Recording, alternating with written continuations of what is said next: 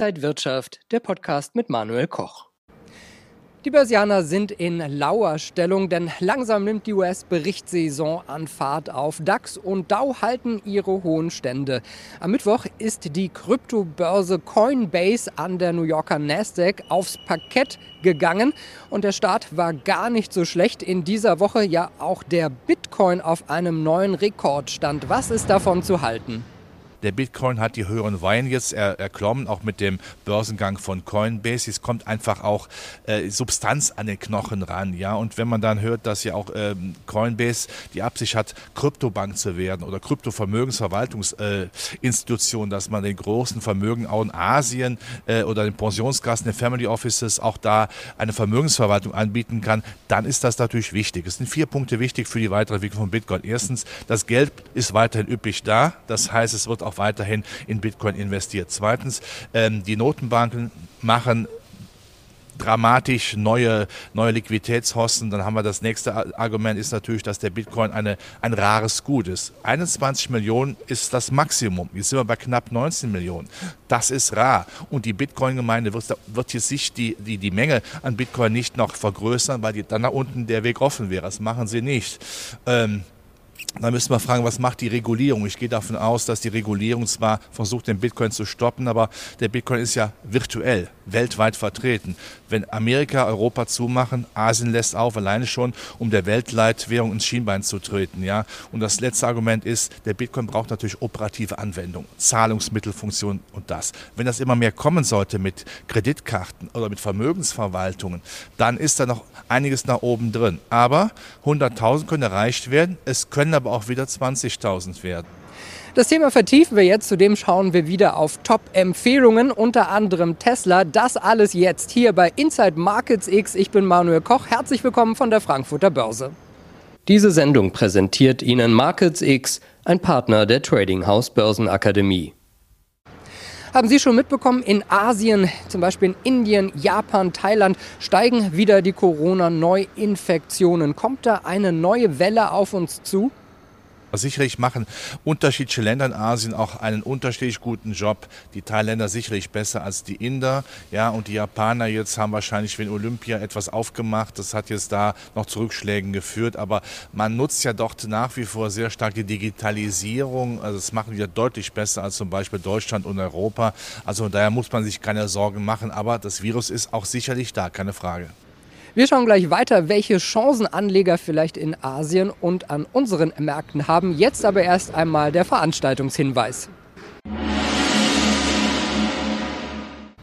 Webinare statt Seminare. Wenn ihr euer Trading-Wissen verbessern wollt, bequem von zu Hause, dem Homeoffice aus, dann schaut doch einfach mal auf die kostenlosen Börsen-Webinare der Trading House Börsen Akademie. Die nächsten Termine sind am 29. April erfolgreich mit Bluestar traden. Wie wende ich das Trendfolgesystem richtig an? Und am 27. Mai Handelsstrategien und deren Umsetzung die besten Strategien für Einsteiger.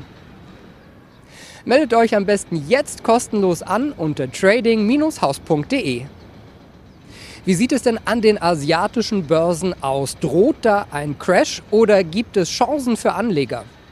Es gab ja diverse Faktoren. Wir hatten eben sehr früh eben Asien, das gelaufen ist. Und letzten Jahr ist ja Asien, auch der Aktienmarkt, relativ stark gelaufen. In diesem Jahr sagt man, dann schauen wir auf die Zurückgebliebenen, auf die Corona-Verlierer sozusagen. Das ist vor allen Dingen der, der, der Value-Sektor, das sind die zyklischen Aktien in Europa gewesen. Die kommen jetzt ja sehr brutal. Wir stellen ja zum Beispiel fest, dass sogar äh, der DAX äh, besser läuft als, der, äh, als die Nasdaq. Ja, das ist ja schon mal ein sehr klares Zeichen. Also ähm, die Börse schaut ja immer gerne auf das, äh, was noch nicht so gut gelaufen ist. Aber Sorgen machen muss man sich nicht, wenn man einfach Asien heute mal mit der Asienkrise von 97, 98 vergleicht. Das sind Welten. Das sind heute sehr moderne Volkswirtschaften, die äh, das deutsche äh, Nachkriegsmotto aufgegriffen haben, Vorsprung durch Technik, die auf Digitalisierung setzen, die uns die Fleischtöpfe immer mehr streitig machen. Die machen schon einen guten Job.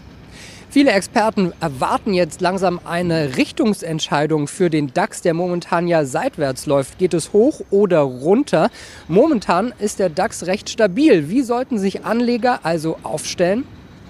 die Märkte sind ja brutal stabil. Sie haben es eben gesagt, der DAX sucht ein bisschen jetzt die Richtung, hat jetzt auch einiges Fleisch schon sogar verfrühstückt, aber nach wie vor ist für mich klar, geht es runter, sehen wir immer wieder das Motto der letzten Monate, da muss man wieder reingehen. Das sollte auch der Privatanleger machen. Äh, ich erwähne jetzt sehr kurz nochmal die regelmäßigen Aktiensparpläne, damit ich mich hier nicht andauernd bei Ihnen wiederhole. Aber es ist natürlich sehr wichtig, dass man dies einsetzt, um ähm, jetzt auch weiterhin dabei zu bleiben. Aber Angst vor einem massiven Einbruch müssen wir überhaupt nicht haben. Jetzt wissen wir, okay, die Konjunktur kommt, die Weltkultur läuft ja eigentlich in diesem und nächsten Jahr so stark wie seit dem Kriegsende nicht mehr weltweit. Das ist schon sehr äh, toll. Und wenn man auch sieht, dass selbst Deutschland jetzt in der Corona-Pandemie in der Dynamik weiterkommen sollte mit Impfen, äh, dann kommt da nochmal ein Push, sodass man im Aktienmarkt äh, nicht bange sein muss. Ich erwarte auch in diesem Jahr weitere Allzeithochs auch beim DAX. Und wir schauen jetzt auf die Top-Empfehlungen. Zuerst auf Bitcoin und da ging es ja in dieser Woche auf ein neues Rekordhoch. Das könnte jetzt noch mehr Aufwärtspotenzial freisetzen. Die Analysten sehen deswegen eine Longchance. Sobald es zu einem tragfähigen Wochenschlusskurs oberhalb von 60 US-Dollar beim Bitcoin kommt, könnten weitere Gewinne bis in den Bereich von 68.032 Dollar folgen. Allerdings dürfte es nicht ohne entsprechende Volatilität zugehen. Und wir schauen auf Tesla. Die Aktie des Elektroautobauers kannte ja zu Jahresanfang kaum eine Grenze und stieg immer weiter an. Erreicht wurde ein Niveau von 900 US-Dollar. Ab Mitte Februar fingen die Kurse jedoch an zu bröckeln und führten das Papier zeitweise auf einen Wert von unter 540 Dollar. Erst seit Anfang März zeigt sich wieder eine latente Stabilisierung. Die Analysten der Tradinghouse Börsenakademie sehen hier eine Longchance. Kurzfristig scheint die Aktie weiter hoch zu wollen. Oberhalb eines Niveaus von mindestens 706 Dollar dürften der Bereich um 750 und darüber die aktuelle Abwärtstrendlinie um 767 Dollar angesteuert werden. Bis zu den genannten Marken könnte sich jedoch ein kurzfristiges Long-Investment über entsprechend gehebelte Instrumente lohnen. Mittelfristig allerdings mahnt der aktuelle Abwärtstrend weiterhin zu höchster Vorsicht. Wenn euch das Video gefallen hat, dann gebt mir gerne einen Daumen nach oben, kommentiert und postet. Und ansonsten sehen wir uns in der kommenden Woche wieder bei Inside Markets X. Ich bin Manuel Koch. Happy Friday!